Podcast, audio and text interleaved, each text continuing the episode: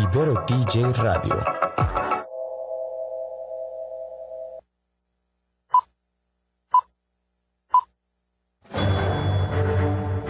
Una charla con amigos sobre los acontecimientos cinematográficos lo puedes encontrar aquí en La Esquina del Cine.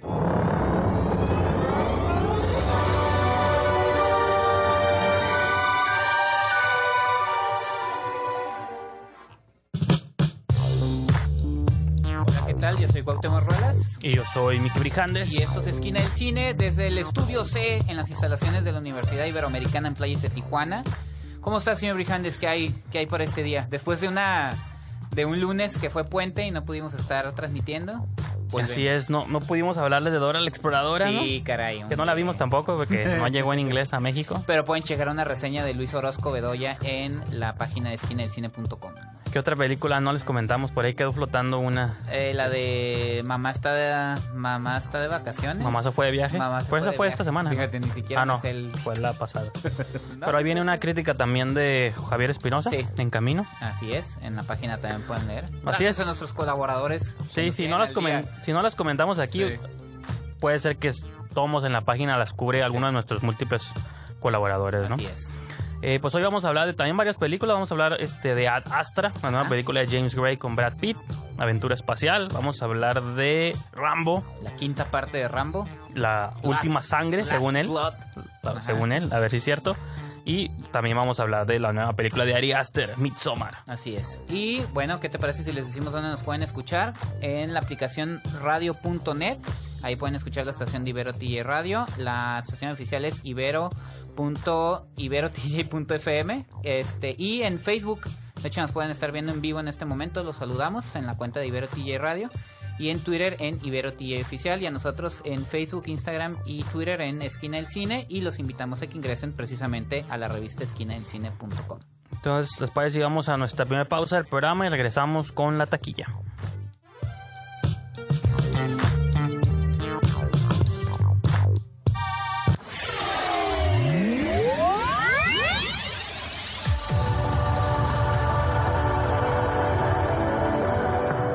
Las estrellas pasan por Que la fuerza te acompañe. ¡Magnífico! La Esquina del Cine.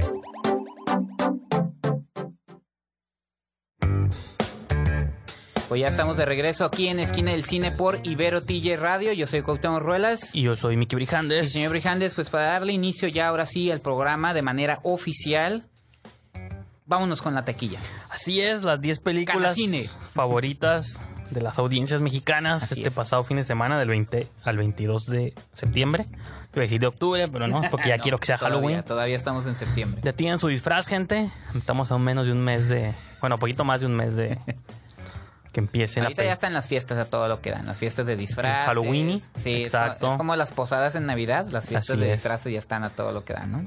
Creo que para mí de octubre a diciembre es como mi Ah. etapa favorita del año, ¿no? O sea, Sí. yo no soy Grinch ni odio la Navidad y me gusta Halloween. Entonces, como todos esos meses de octubre, noviembre y diciembre, Es que también ya está siento más- que saca lo mejor del ser humano. Y también como que ya se está tranquilizando el, el Sí, asunto. y, Ahorita y estamos... te empiezas a preocupar por el año nuevo, ¿no? Sí, sí, bueno, dímelo, Milla. Aquí hay dos, tres preocupaciones en mi mente, pero bueno. Pues bueno, aquí vamos a ver las movies que preocupaban a la gente el fin de semana. Pues sí, ¿no?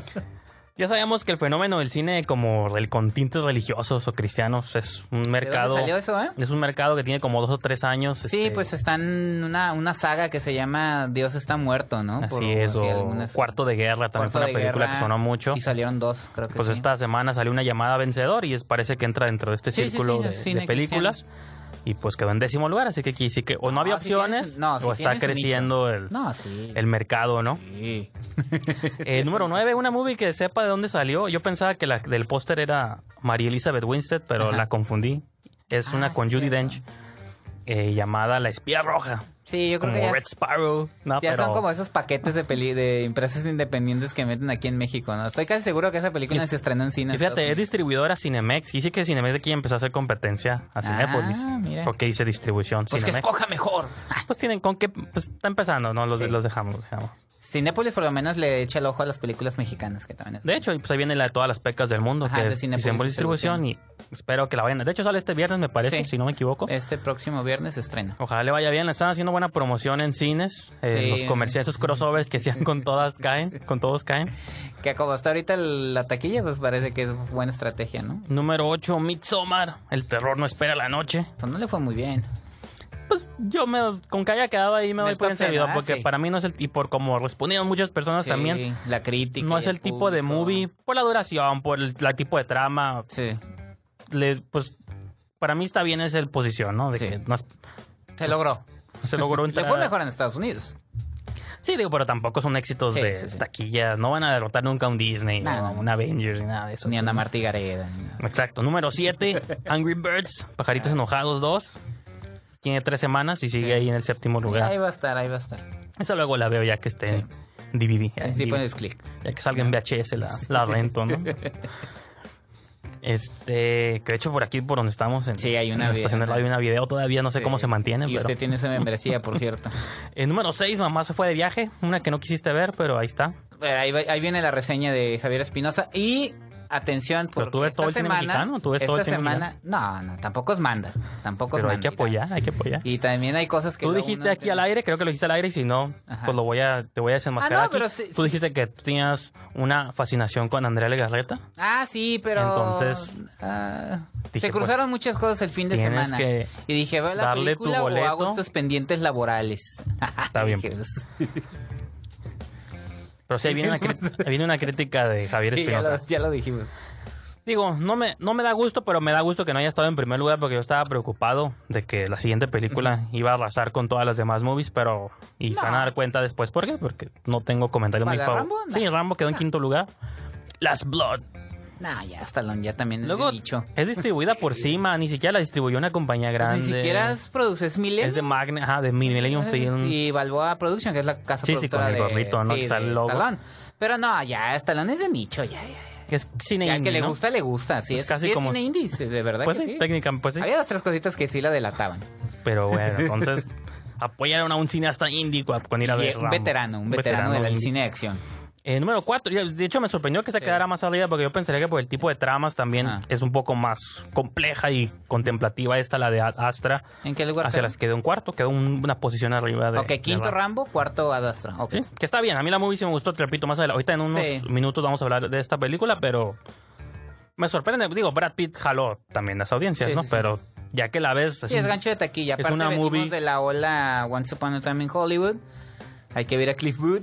Sí, o sea, es una movie espacial, pero no es de láseres ni Sí, de sí. monstruos. Pues es una movie de odi- como más odisea espacial, pues, ¿no? Claro. De una odisea espacial, no. Estaba, no, no, no de la movie odisea espacial.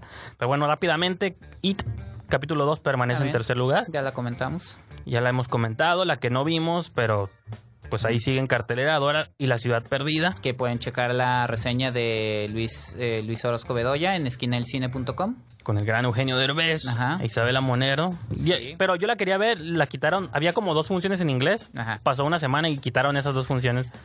O sea, ya ni siquiera tengo opción para ir a verla, ¿no? Ok, pues entonces ya espérese a Cinépolis Click entonces. Y pues en primer lugar, tu película favorita del año, tengo, tengo entendido. Todos caen. Todos caen Ahorita les hago la reseña en un minutito. con lenguaje inclusivo. Nada más es Marta Gareda y Omar Chaparro siendo Marta Gareda y Omar Chaparro en el cine. Ya encontraron su nicho. Marta Gareda pues ya es como nuestra Adam Sandler, ¿no? O sea, ya es o la amas o Adam Sandler hace películas todavía intensas. Este año viene con No, los no, no, pero hermanos no son Safdie. producciones de él. Esta es de Marta Gareda, es producción y guion de ella, que pues así fácil. Pueblos opuestos se atraen, eh, guerra de sexos, o sea, de hombre y mujer. Este, se enamoran por un tiempo, después descubren un secreto que los separa y después descubren que se aman. No y spoilers hay una aquí persecución película, al final para llegarla. Ya, Ya. esa es mi reseña. O sea, ya le spoileaste a la gente que estaba emocionada, ahorraron todo el fin de semana, dijeron, no pude Todo el verla. fin de semana ya la vieron, está en primer Bueno, lugar de sí, cierto, sí, cierto. ya la vio todo el mundo. Entonces, no, pues está bien, yo nada más digo. Si te gusta Marta Gareda y te gusta el, el humor de Omar Chaparro, ya están instalados en un, en un personaje bien. específico. Váyanla a ver, la van a disfrutar. La- en la sala la gente estaba riendo. Por eso, o sea, son esas movies que, digo, No, no, no me molestó tanto como... ¿Cuál? La de Christoph. Ah, Pero no está a ese nivel de porquería, pero sí está, está bien. Para Está- pasar un ratillo y... está bien, para pasarla y comer palomitas. ¿no? Ajá. ¿Te parece? Vamos este, a una pequeña pausa, Gotemo, y vamos. que la reflexión a la acción. Ibero TJ Radio es la alternativa. Yo los buscaré. Los voy a encontrar. Si eres un cinéfilo, tenemos un lugar perfecto para ti en la esquina del cine. Rápidamente hicimos un pequeño corte, señor Rijandi, ya estamos de regreso, ya hablamos de la taquilla, el top 10, ya hicimos una micro comentario de todos caen con, ja- con arroba. ¿Cómo, cómo se pronuncia la arroba? Todos, todos, todos. Todes, todes caen. Todes, Para así. ser inclusivo, no. Claro, y claro. ya, si la quieren ver, pues ahí está, ¿no? Es una mm, idea de Marta Gareda, ya como productora creo que encontró su nicho. Entonces, pues ahí está. ¿No? Pues Tampoco otro- vamos a estar degollando. Otro actor que ya encontró también su nicho de productores, Brad Pitt, ¿no? Sí, con plan B. Con su plan B Pictures, ahora trae, se trae una aventura espacial llamada Ad Astra. Hacia las puntos, estrellas. Que es como, es, por ahí tenemos una reseña también Adrián que hizo. Adrián Rodríguez y él menciona que digo, tanto, tanta atención le puse que ya se me olvidó su descripción, pero viene de un término en latín, ad astra, que significa algo así como hacia las estrellas, ¿no? Este, a ver si ahorita tú lo consigues por ahí, pero sí es una película de ciencia ficción, que este género que tiene como unos cuantos años, creo que de- desde Interstellar, digo, siempre ha existido desde los orígenes del cine, ¿no? Por ahí tenemos clásicos como Viaje a la Luna, Odisea Mira, Espacial y cosas así. Aquí lo tengo. Per áspera ad astra, lo cual eh, se inspira en el título, es quiere decir a las estrellas, sí, pues es lo más cercano a eso. Pez áspera ad astra, hacia las estrellas. Que también, no, pero él mencionaba es como ante la adversidad hacia las estrellas o algo así. Ah, sí, estrellas. a las estrellas a través de la adversidad. Así. Esa es la traducción. Y que es, una buen, es un buen resumen de lo que es la película, Sí. que es este Brad Pitt, es un astronauta, es un futuro no muy lejano, no muy este, tampoco muy como loco, ¿no? Es, De hecho hay un momento donde va él a la luna y hay un Subway, un Starbucks ahí en la luna, Sí, o sea, sí, es un futuro cercano y factible, pero no es en los próximos 10 años, pues seguramente unos 100 años más, no me acuerdo si ponen un título de qué año, qué No, fecha sea en o un- no. En un futuro cercano. Sí, dice. como tipo Blade Runner, ¿no? Ajá. Que te ponen así como unos títulos, este, al principio y Aunque pues... Blade Runner sí estaban en 2000. Sí, está en el 2000, creo que ya pasó, ¿no? Sí, 2017. No, 2049, bueno, la nueva es 2049, Ah, ¿no? sí, la Pero nueva. Yo la original la creo que era 19, ¿no? De Sí. hecho. Y pues el punto de todo esto es que él es un astronauta que pues es como un poco despegado, desconectado, tuvo ahí una, eh, como que su casa, casa rota, ¿no? Con su ex esposa y cosas así. Y de pronto reclutado por el gobierno para una misión especial que creen que puede ser apto porque... Ah, porque aparte nos dejan claro que es uno de los astronautas más, este, con el temple de acero. Sí, y Hay que- dos, tres eventos que demuestran la... la como su frialdad, su desconexión Sí, con las cosas y lo sienten que eres apto para esta misión. Por eso que tú mencionas y aparte porque la persona que están buscando pues es su padre, ¿no? Que es interpretado por Tommy Lee Jones. ¿Era Neptuno la misión? Sí, en Neptuno, Que están entonces... buscando vida extraterrestre. Entonces toda la película es una odisea de Brad Pitt de la Tierra a la Luna, haciendo casi como haciendo escalas, ¿no? De la Luna a Marte y de Sí. Marte a Neptuno y como las peripecias que le van surgiendo en el camino, que es lo que yo no esperaba de la película. Que digo, yo no sabía de qué iba 100%, dije, "Ay, pero es una movie espacial, es un género que a mí me gusta mucho desde Interstellar, Passengers, Live, este, puedo mencionar las First Man, me gusta mucho como es, así como me gusta la ciencia ficción, The como, es- Martian, como que Star Wars y esto. Ajá. me gusta también cuando es como ficción más factible hasta cierto punto, pero también es especulativa, pues no sabemos Claro. cómo van a ser los viajes en el futuro. Entonces, La luna ya con letreros en sus carreteritas. y entonces, todo, ¿no? y, y sí hay como varios homenajes, hay como Odisea Espacial, Mad Max, cosas así. Y yo, yo sé que esa movie por mucha gente fue recibida como un poco amarga. A mí yo disfruté el paseo, no creo que vaya a estar en mi top 10, pero también creo que sí como, como me gana más el fanatismo hacia el género, porque sé que es algo que en mi vida voy a conocer otros planetas, experimentarlo a través de las películas, ahí me deja así como satisfecho. Y creo que la movie, aparte, pues Brad Pitt es garantía. Y creo que la aventura por la que te lleva, yo sí la compré bien. Yo la, la, de hecho cuando estábamos viendo la película, Adrián y yo comentábamos, Adrián Rodríguez, que escribió la reseña, que si era, tenía reminiscencias, y lo menciona en su reseña, de Apocalypse Now, este viaje que hace el personaje de Martin Sheen en busca del coronel Hur- Ah, ok. Hurts, que Sí, es sí. el Marlon Brando, y que en el camino todas las peripecias que se encuentra él, que era durante la guerra de Vietnam, Sí, sí. ¿no? O también decíamos que era un poquito como Guerra Mundial Z, también con Brad Pitt, producida por Brad Pitt, que también era un hombre que habían seleccionado por sus eh, lo que sabía sobre sobre los virus y todo eso y que lo mandan a una misión y que en cada parte sucede algo, tal cual en, en Ad Astra, ¿no? Entonces, sin embargo, yo sentí un poquito fría la película, sí la sentí un poquito rebuscada. Pues el personaje así era, ¿no? También. Entonces yo no conecté tanto con la película, no estoy diciendo que sea mala, no lo es, eh, como como producción de ciencia ficción. Está padre que se hagan más películas de ese tipo. Ahorita tú estás mencionando un como cinco títulos fácil y, Sí, porque y digo, hay la, más. la de Life, o sea, a mí me gusta High mucho. Life está ahorita. High Life también, sí, cierto, es una película en sobre la, eso. En la categoría que me gustó más, High Life de Claire Denis, este con Es un Robert poco más arty, entra más como en ese concepto del cine artsy, pero... Y esta película está, por eso decía hace rato que me sorprendió que estuviera en los primeros lugares de taquilla tan alto, porque siento que es una movie que es más, como en su tiempo fue Interstellar, ¿no? Que a lo mejor el tiempo la ha tratado bien, porque me acuerdo que al principio fue un poco como más odiada. Sí, yo la volví a ver Interestelar, que no me gustó, la verdad, la primera vez que la vi. Ahorita la vuelvo a ver y creo que sí tiene sus asuntos. Ahora, la bronca, y yo siempre he detectado esa bronca con las películas norteamericanas, es que siempre tiene que ser un problema personal el que motive el salvar el mundo. Nunca puede ser salvar el mundo nada más. O sea, ¿por qué siempre tiene que ser tu daddy issue? Porque no. Me cansa. Eso es, es un problemita. Gravity también de... Sí, es tu bronca personal tiene que motivar, o sea, y la humanidad, o sea, el mundo en el que vives, donde está tu vida, no importa, eres tú. Y eso es algo muy gringo. No lo estoy achacando. Armageddon, Armageddon sí se preocuparon por explotar el asteroide. Pues un poquito, no, era puro, bueno, tam- nah, era lo mismo. Pero eso es en general en las películas de este tipo, Bueno, ¿no? pues es- es siempre tu asunto personal. En este caso es el dead issue que tiene eh, Brad Pitt. La motivación general para todo esto. No es salvar al mundo. Es No, yo, pero- mi introspección y personaje torturado. Que sí, se la compré muy bien donde- Brad Pitt porque es un gran actor. Eso no se va a negar nunca. El tipo tiene rango y siempre y lo ha demostrado. Sí. Que también se tira la maca con sus películas Sí, luego sí. de, de- que hacía antes, como o incluso en Guerra Mundial Z, ¿no? Pero aquí se ve que el, el, ah, como productor le interesó el proyecto y también James Gray a mí considero que es un buen director y es co-guionista de la historia, pues, ¿no?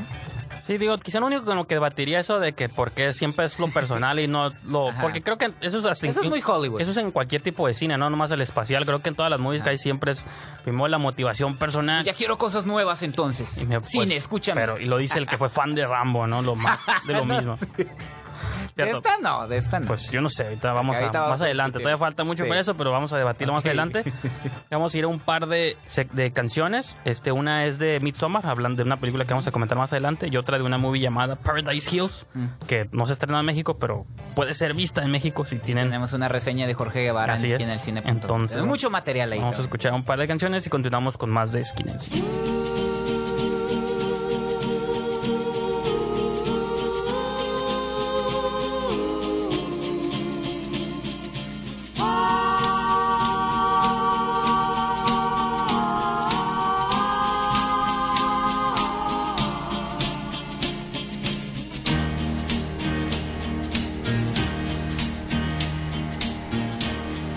Loneliness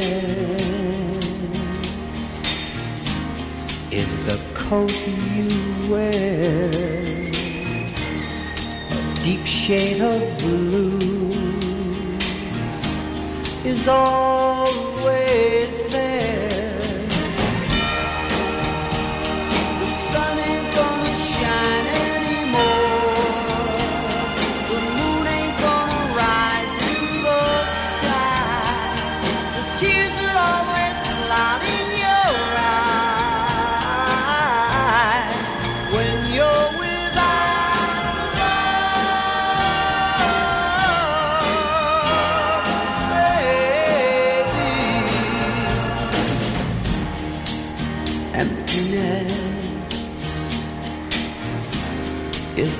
place you're in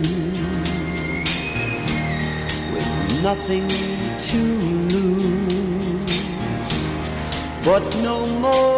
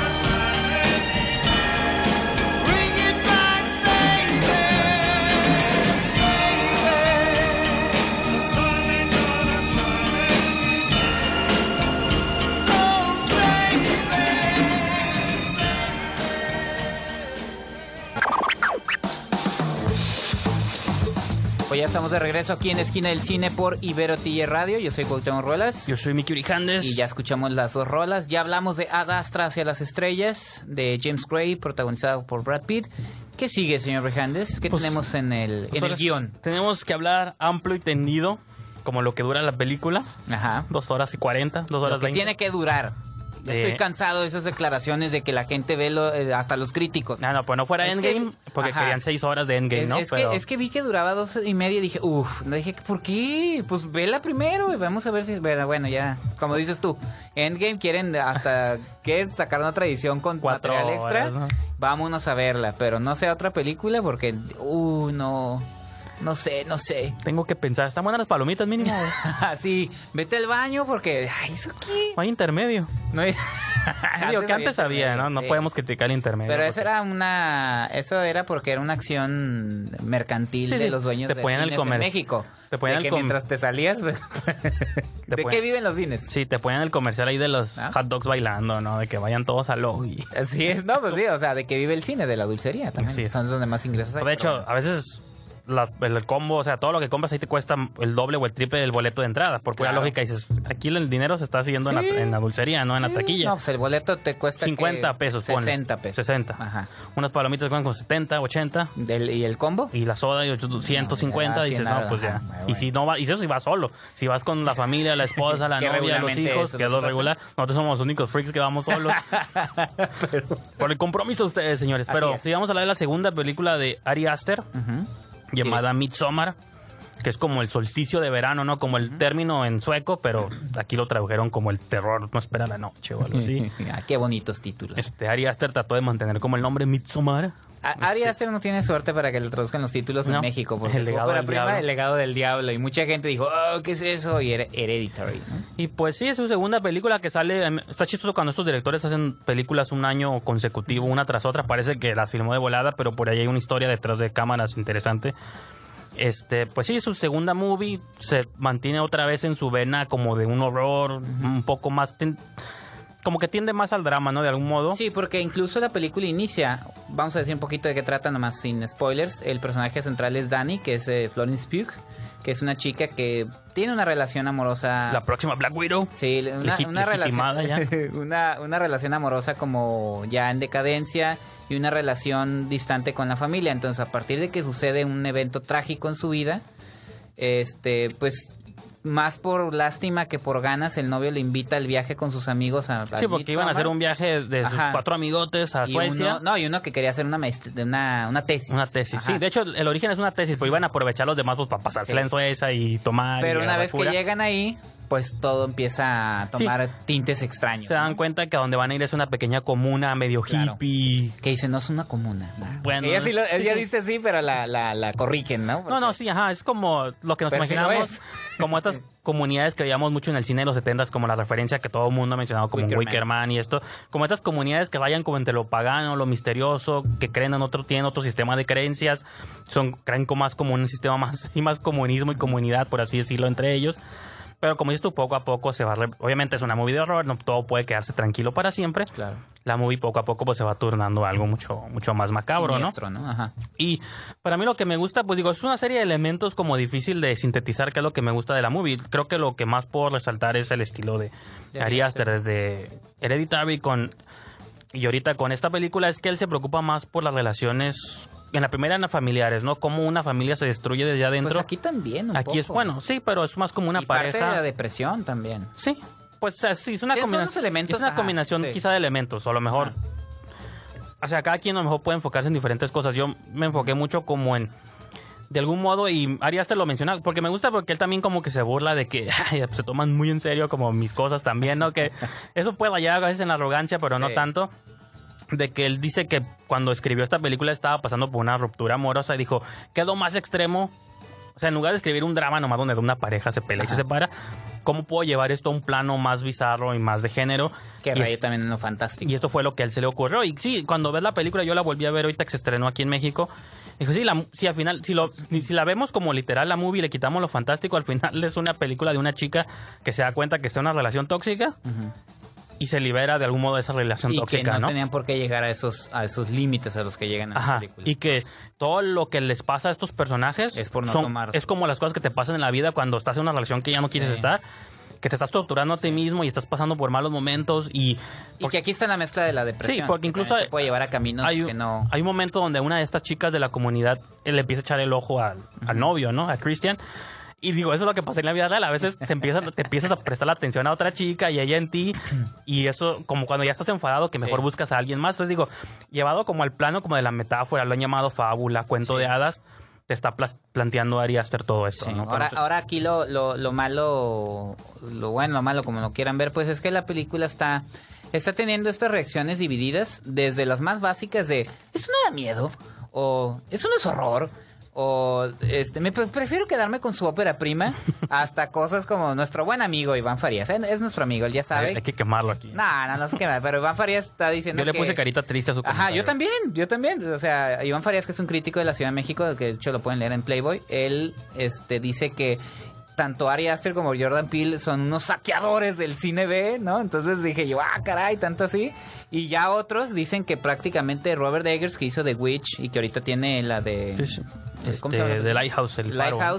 Y que Ari Aster y Jordan Peele pues prácticamente tienen secuestrado el cine de terror, que son esos tres hipsters que se deberían de salir y hacer sus cosas y dejar en paz el cine de No, terror. y, y eso de secuestrar el cine B, pues digo, hasta Kubrick lo hizo, ¿no? O sea, si esas No, vamos... saquear, saquear. Por eso, él saqueó, o sea, Ajá. sus películas como la de cuando hizo Naranja Mecánica era como vamos a llevar el género distópico Mad Max, pero a un contexto más este elevado. Ajá. Su Odisea Espacial, ¿cuántas películas del espacio habíamos visto antes chafitas de la navecita Sí, con sí, hilos?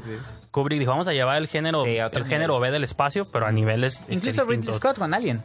Entonces, Vamos a llevar el horror a otro espacial, a Sí, otros niveles. ¿no? Entonces, y bueno, James Cameron con su primer Ah, Terminator también, que es un slasher, pero vamos a llevarlo a otro plano, Ajá. ¿no? O sea, que ahorita porque son clásicos, ni si no compares Midsommar con Terminator, Sí, sí, sí, sí. es distinto. James Cameron ya está, Ridley Scott ya está. No, y aparte ya los odian ellos también, porque Sí. dicen que ya este, enloquecieron, ¿no? Sí. Vamos a una brevísima pausa de 10 segundos, Cautemo, y continuamos con más. Ibero TJ Radio, Sonidos en común. para una nueva conversación.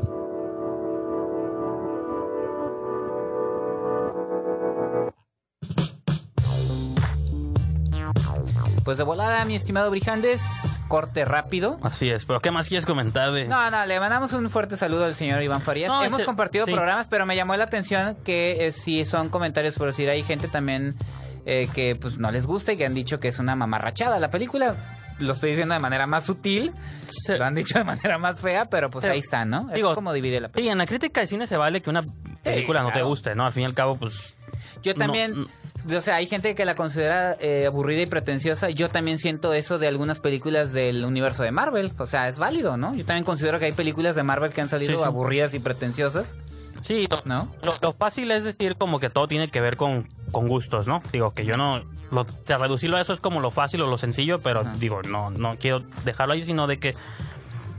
A mí lo que me emociona de este nuevo panorama del cine de horror, estos, estos autores que estás mencionando como Eggers, Que Aster, Jennifer Robert Kent la ha librado, ¿eh? Jennifer Kent, Le ha que su película... más no, y su- no, va a ser ¿Ah, que... no? Su- no, la- la- en Estados Unidos, en Midsommar también fue bien recibida, Sí, mixta. cierto. Bueno, mixta también, como la de As, todo es mixto allá, ¿no? Pero eso es padre, ¿no? De un director. Sí. Que no... La de Jennifer Kent no se ha estrenado en México. Quiero, estoy casi seguro que cuando salga su ruiseñor, mucha gente va a decir, bueno, ¿por qué no es Babadook? Porque sí es muy Me quedo con su ópera prima. No, y, Sí. y sí, y y creo que Babadook es, es una película de terror de pies a cabeza. Ajá. La que hizo después con el ruiseñor es otra cosa. Es también un drama mucho más intenso. Ella está hablando como un genocidio importante que sucedió Sí. en Australia, del que Es dice parte ella. de no también, Es parte de la historia de ella y se- no se habla mucho de esto. Quería llevarlo yo al cine porque es un pasado oscuro Sí. que tenemos en el país, del que no se habla ya, pues, ¿no?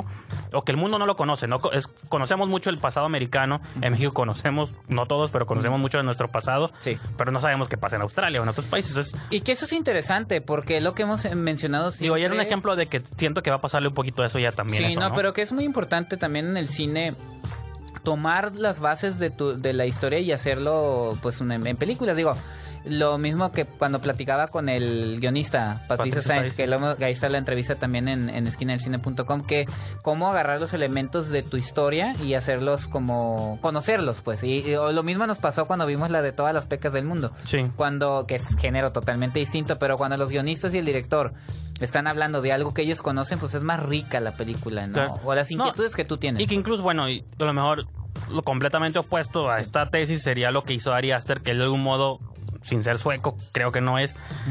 No, o sea, que se agarró como de ideologías de otros países y vamos a ver. No sabemos cómo ha reaccionado en Sí, Suecia. porque es- ahorita que escuchen mi review de Rambo van a escuchar también que...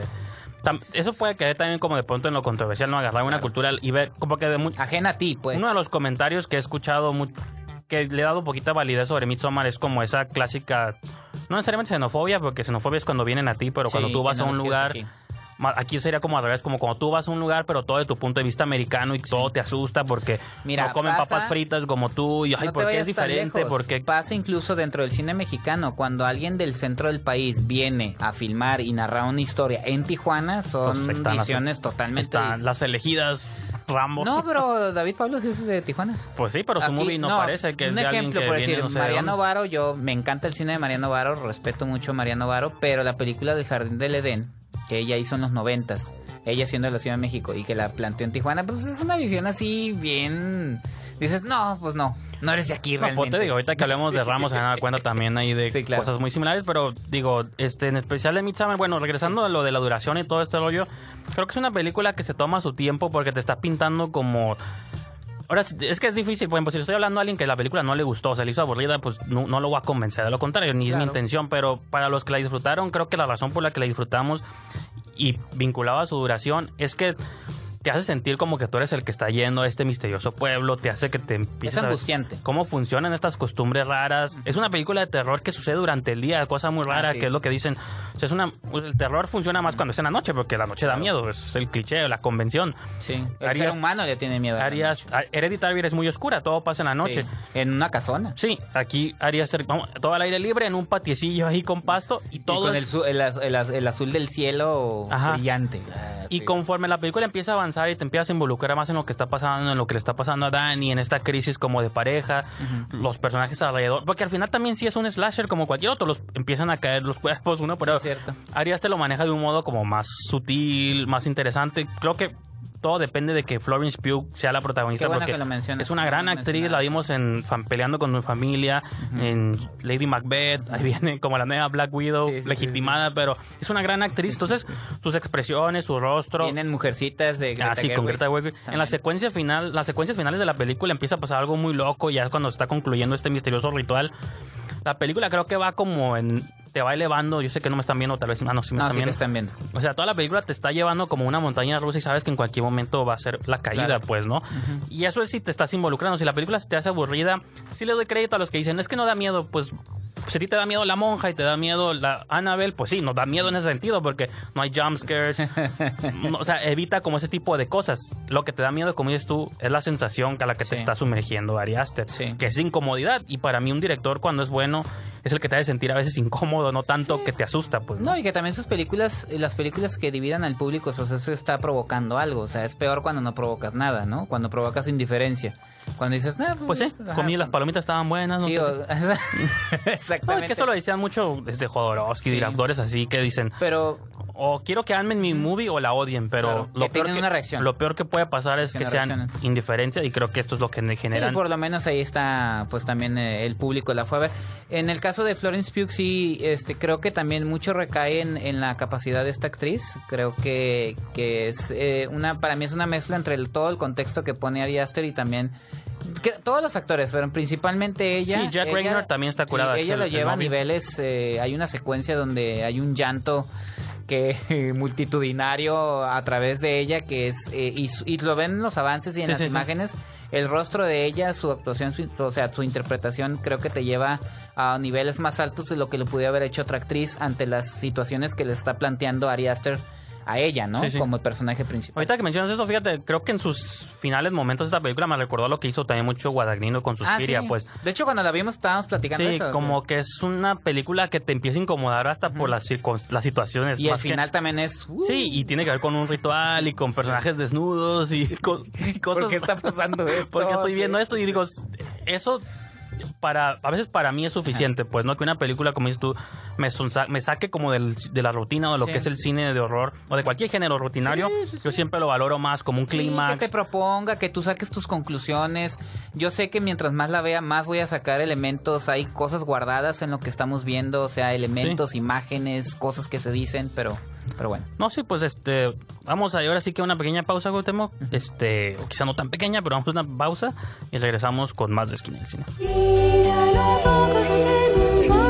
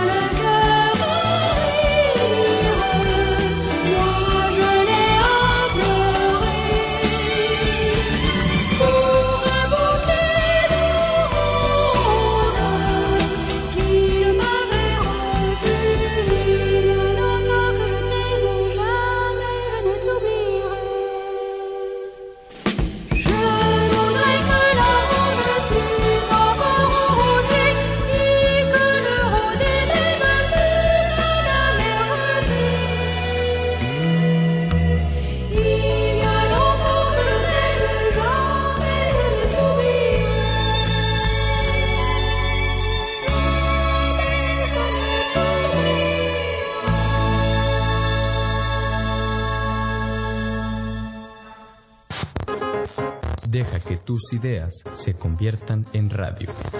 Experimenta con Ibero DJ.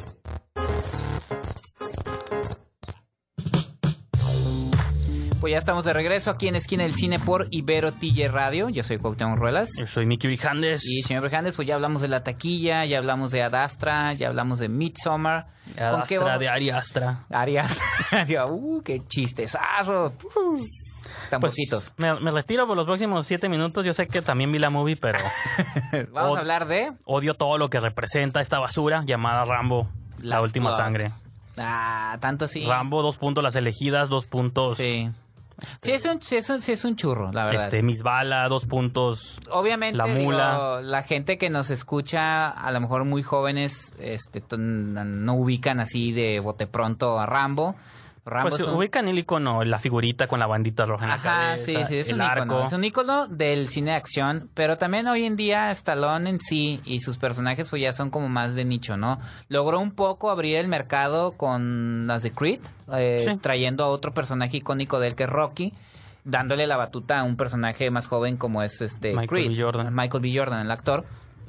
Y este algo quería hacer también con Rambo, un, un personaje que Pero ya lo había hecho hace, ¿cuánto? ¿10 años? ¿11? Sí, la de la sí, sí, sí, La de que era Rambo nomás, ¿no? O John Sí, Rambo, no me acuerdo John. Rambo era este en Birmania, pero es la primera es First Blood, Sí. este que Blood. es una adaptación de la novela de Dave Morrell que se llama First Blood y que de ahí, originalmente en la novela muere el personaje, pero y que la deciden- 1, sí. ahora sí, hablando de eso, que decíamos, Es sí es, una, buena. sí es una obra maestra Sí, la primera. dirigida por Ted Kotcheff. Es casi como es- un post-western ahí, Ajá. este, citadino, pero Y un estalón joven como guionista que también metió, fueron entre dos guionistas y él que adaptaron la novela, inspirado pues, una gran película de acción.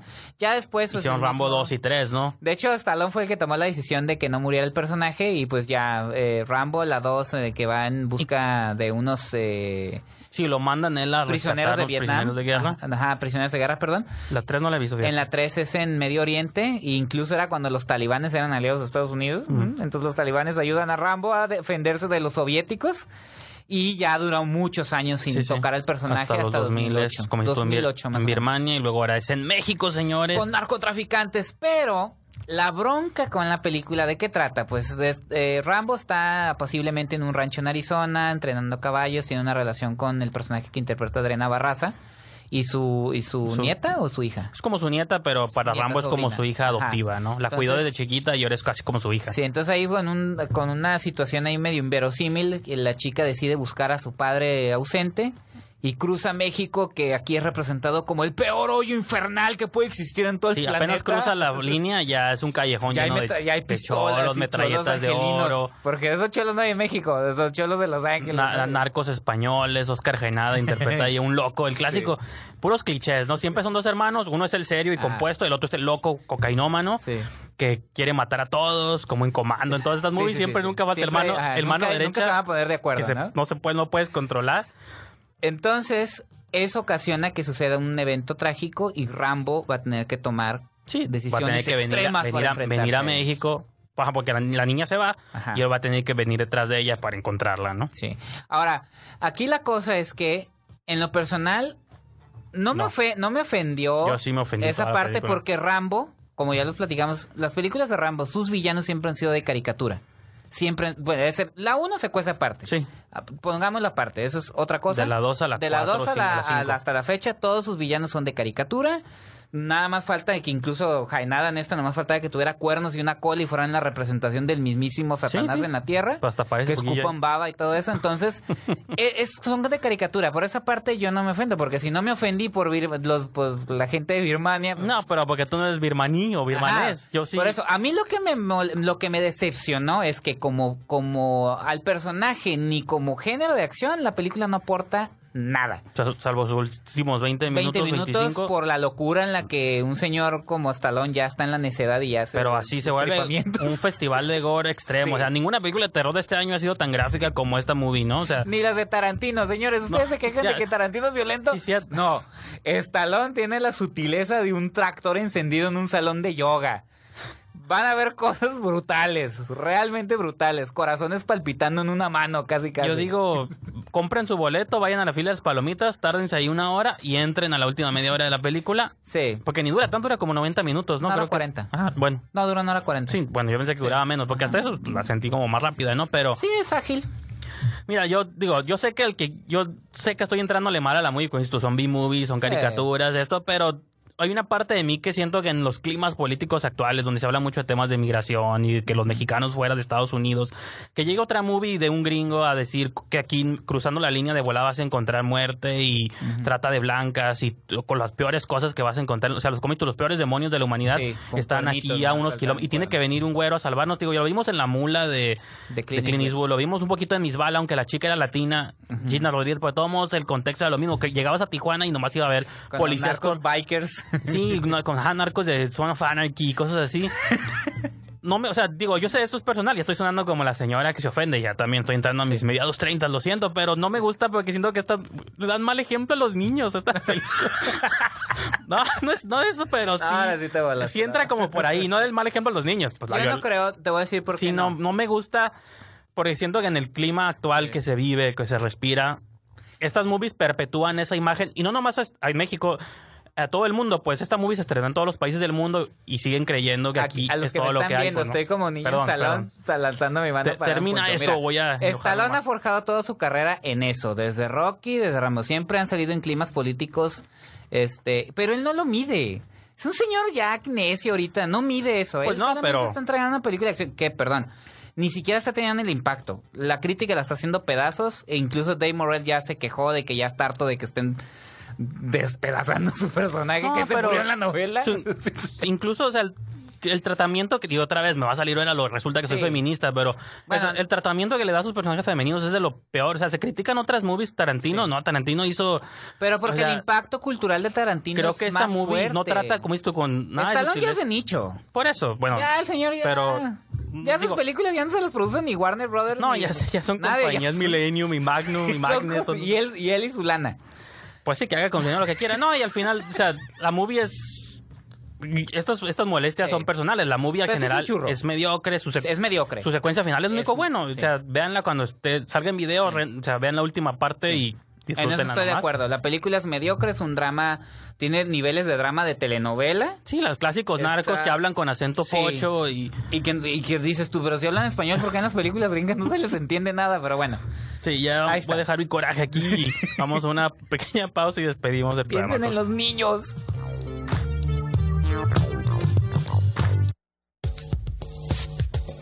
En esta frecuencia suenan todas las voces. Ibero DJ Radio es la alternativa.